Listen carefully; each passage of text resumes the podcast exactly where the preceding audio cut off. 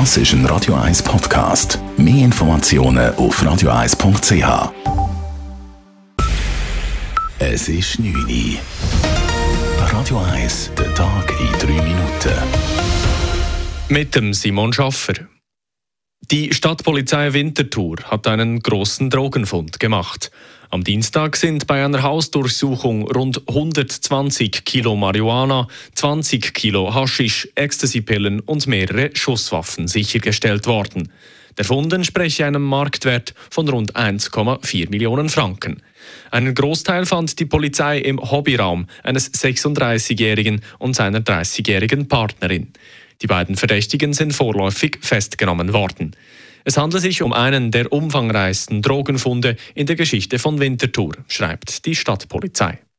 Im Kanton Zürich scheint die Corona-Pandemie keinen negativen Einfluss auf das Bildungsniveau der Gimmischülerinnen und Schüler zu haben. Dieses Jahr haben mehr als 4000 Personen die Aufnahmeprüfung für das Gymnasium bestanden. Das sind knapp 300 Jugendliche mehr als noch im letzten Jahr. Die Erfolgsquote lag beim Langzeitgymnasium bei etwa 50 Prozent, beim Kurzzeitgymnasium bei etwa 42 Prozent. Das entspreche dem langfristigen Mittel, sagt Niklaus Schatzmann vom Mittelschul- und Berufsbildungsamt.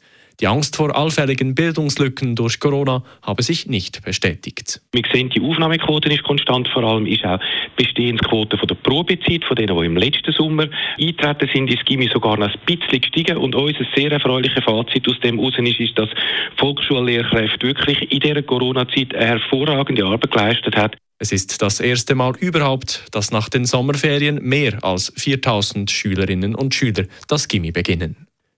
Russland stellt ab Samstag seine Stromlieferungen nach Finnland ein. Dies weil Finnland Rechnungen nicht bezahlt habe. Der Streit um Strom fällt in eine Zeit hoher Anspannung zwischen den beiden Ländern. Wegen des russischen Angriffskriegs hat sich Finnland öffentlich für einen NATO-Beitritt ausgesprochen. Dieser muss noch vom Parlament bestätigt werden. Russland hat verschiedentlich angekündigt, dass es eine finnische NATO-Mitgliedschaft als Bedrohung ansehe und womöglich auch militärisch reagieren würde. Derweil hat die EU am Rande des G7-Gipfels mitgeteilt, weitere 500 Millionen Euro für Waffen und Ausrüstung der Ukraine zur Verfügung zu stellen. Der Milliardär Elon Musk wird die Plattform Twitter vorerst doch nicht kaufen. Das hat der Unternehmer auf dem Online-Dienst mitgeteilt. Der Kauf von Twitter, für das Musk zuvor 44 Milliarden Dollar geboten hatte, sei vorläufig ausgesetzt. Er wolle zunächst Berechnungen abwarten, wie viele unechte Nutzerprofile bei Twitter angemeldet seien, so Musk. Twitter hatte Anfang dieser Woche geschätzt, dass sogenannte Fake-Profile weniger als 5% aller Nutzer ausmachen. Radio 1 Wetter. Richtung Alpen sind am Abend und in der Nacht Regengüsse möglich bei rund 20 Grad. Später in der Nacht wird es dann aber ruhiger und meistens trocken. Morgen am Samstagmorgen bei bis zu 12 Grad gibt es vor allem Richtung Oberland Restwochen und auch ein paar Nebelbänke über den Gewässer.